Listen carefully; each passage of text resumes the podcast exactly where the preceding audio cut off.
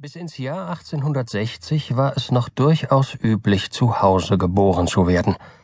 Heutzutage, so wird mir berichtet, hat ja der Ratschluss der Götter der Medizin dazu geführt, dass die ersten Schreie eines Babys in der äthergeschwängerten Luft eines Krankenhauses erklingen müssen, am besten in einem, das zurzeit gerade in ist. Man kann also behaupten, dass Mr. und Mrs. Roger Button ihrer Zeit 50 Jahre voraus waren, als sie eines schönen Tages im Jahr 1860 beschlossen, dass ihr erstes Kind in einem Krankenhaus zur Welt kommen sollte. Ob dieser Anachronismus irgendeinen Einfluss auf die erstaunliche Geschichte hatte, die ich jetzt erzählen möchte, wird wohl für immer ein Geheimnis bleiben. Lassen Sie mich erzählen, was vorgefallen ist, und dann entscheiden Sie selbst. Es war die Zeit vor dem amerikanischen Bürgerkrieg und die Roger Buttons wurden wegen ihrer sozialen und finanziellen Stellung in ganz Baltimore beneidet. Sie waren mit den Diesens und den Jenens verwandt und gehörten somit, wie ein jeder Südstaatler wusste, dem konföderierten Adel an. Zum ersten Mal sollten sie nun mit der reizenden alten Sitte der Kindsgeburt in Kontakt kommen, und da war es nur natürlich, dass Mr. Button nervös war.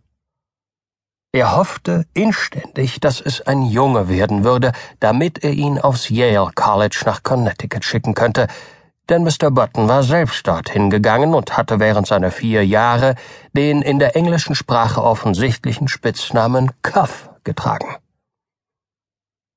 Als der Septembermorgen herangekommen war, an dem das monumentale Ereignis eintreten sollte, kleidete Mr. Button sich an und eilte durch die Straßen Baltimores um herauszufinden, ob während der Dunkelheit der Nacht neues Leben entstanden sei. Als er noch etwa hundert Meter von der Maryland Privatklinik für Männer und Frauen entfernt war, erblickte er Dr. Keene, den Familienarzt, der die Stufen des Portals hinabschritt. Er rieb seine Hände, als wasche er sie, wie es wohl alle Doktoren, einem ungeschriebenen Gesetz ihrer Zunft folgend tun. Mr. Roger Button, der Geschäftsführer von Roger Button Co., Eisenwarengroßhandel, begann auf Dr. Keene zuzurennen und legte dabei weniger Würde an den Tag, als von einem Südstaaten-Gentleman seiner Epoche erwartet werden durfte.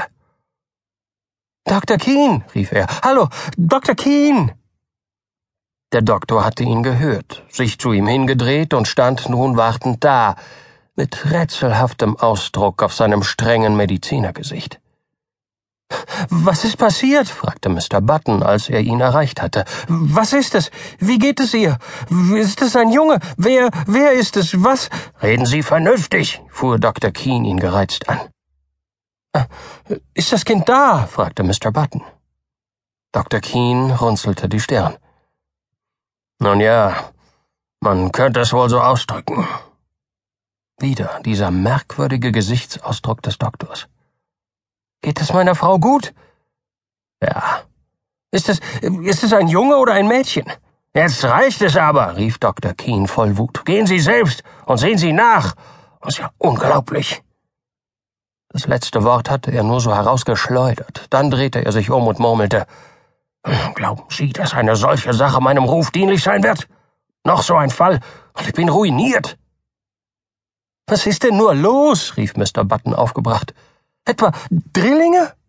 Nein, keine Drillinge, antwortete der Doktor schneidend. Gehen Sie hin und sehen Sie sich's an. Und dann beschaffen Sie sich einen neuen Hausarzt. Ich habe Sie auf die Welt geholt, junger Mann, und war über 40 Jahre der Arzt Ihrer Familie. Aber jetzt bin ich fertig mit Ihnen. Ich will weder Sie noch irgendeinen Ihrer Verwandten jemals wiedersehen. Leben Sie wohl. Er drehte sich abrupt um und kletterte ohne ein weiteres Wort in seine Kutsche, die am Gehsteig wartete. Dann gab er dem Pferd die Peitsche und raste davon.